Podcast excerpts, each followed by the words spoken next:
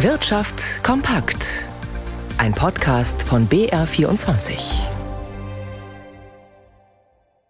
Mit Christian Sachsinger. Klare Worte von der Europäischen Zentralbank. Die EZB Bankenaufsicht hat die Geschäftsbanken angesichts der rasant gestiegenen Zinsen dazu aufgerufen, Mängel bei Kreditrisiken zu beheben.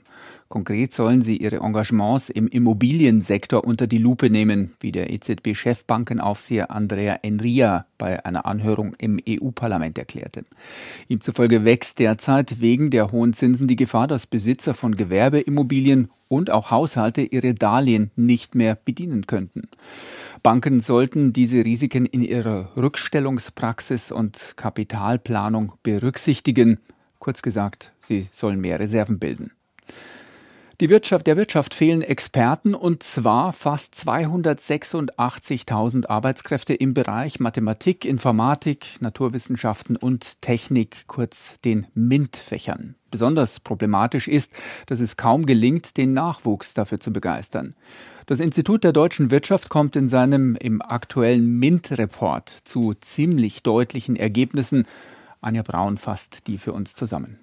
Jedes vierte Kind beherrscht nach der Grundschule nicht mal die Grundrechenarten. Diese mangelnde MINT-Grundlagenkompetenz wirkt sich später auf die Ausbildungs- und Berufswahl aus. Es fehlt in allen Schulformen an Lehrkräften für Mathe, Physik, Informatik und Technik, so der MINT-Report. Und immer weniger Menschen möchten MINT-Fächer studieren, um danach in der Schule zu unterrichten. Hier muss angesetzt werden, so das Fazit der Autorinnen und Autoren. Sie fordern die Wertschätzung der Lehrkräfte und ihre Ausbildung zu verbessern und attraktivere Arbeitsbedingungen zu schaffen. In Schulen sollte die Bedeutung von MINT-Fächern für den Klimaschutz besonders hervorgehoben werden, so könnten gerade Mädchen und junge Frauen stärker angesprochen werden. Hier ist immerhin ein kleiner Fortschritt sichtbar. Der Frauenanteil in MINT-Berufen hat in den letzten zehn Jahren von knapp 14 auf nun rund 16 Prozent zugenommen.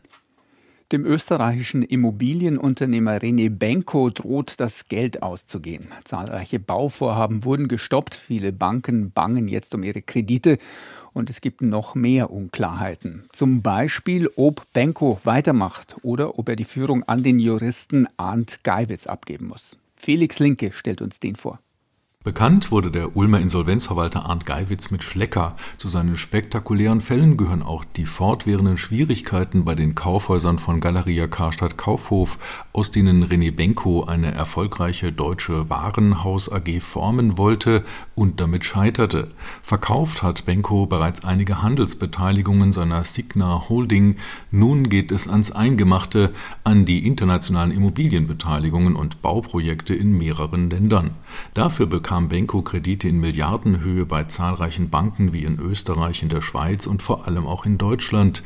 Angeblich prüft Geiwitz bereits, welche Vermögenswerte welchen Schulden gegenüberstehen, zu denen auch Anleihen zählen.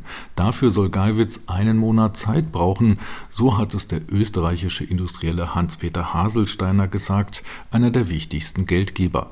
Sein Plan, den wohl auch andere Investoren mittragen würden, ist der, dass Benko abtritt und Geiwitz Geiwitz zum Generalbevollmächtigten ernannt wird, doch Benko will anscheinend nicht weg und versucht den Befreiungsschlag mit einem neuen internationalen Investoren, über den noch nichts bekannt ist.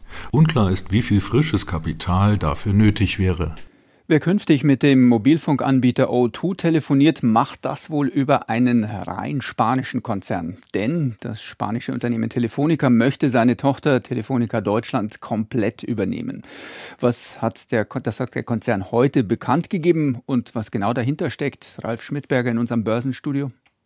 Ja, aus Madrid heißt es, dass durch die Komplettübernahme von Telefonica Deutschland die Struktur im Konzern vereinfacht wird. Für Telefonica mit der Marke O2 sind neben Deutschland ja vor allem Spanien, Großbritannien und Brasilien ganz wichtige große Märkte. Doch offenbar wurde die Zentrale der deutschen Tochter in München selbst etwas davon überrascht, dass die spanische Mutter nicht nur wie bislang etwas über 70 Prozent der Aktien halten will, sondern 100 Prozent. Es ist auch nicht wirklich klar, was das dann für Telefonica Deutschland und die Mitarbeiter bedeutet. Immerhin hat die Firma mal rund 7500 Vollzeitstellen, vor allem auch hier in der Zentrale in München. Für die Aktionäre von Telefonica Deutschland bedeutet es, zumindest wenn sie zuletzt eingestiegen sind, dass die Aktien heute deutlich nach oben gegangen sind, sie einen Gewinn machen. 38 Prozent geht es nach oben auf den gebotenen Preis von 2,35 Euro. Allerdings muss man sagen, die Aktien hatten zuletzt immer neue Rekordtiefs erreicht. Der DAX mittlerweile etwas in der Gewinnzone, 0,3 Prozent kann er zulegen auf 15.180 Zähler.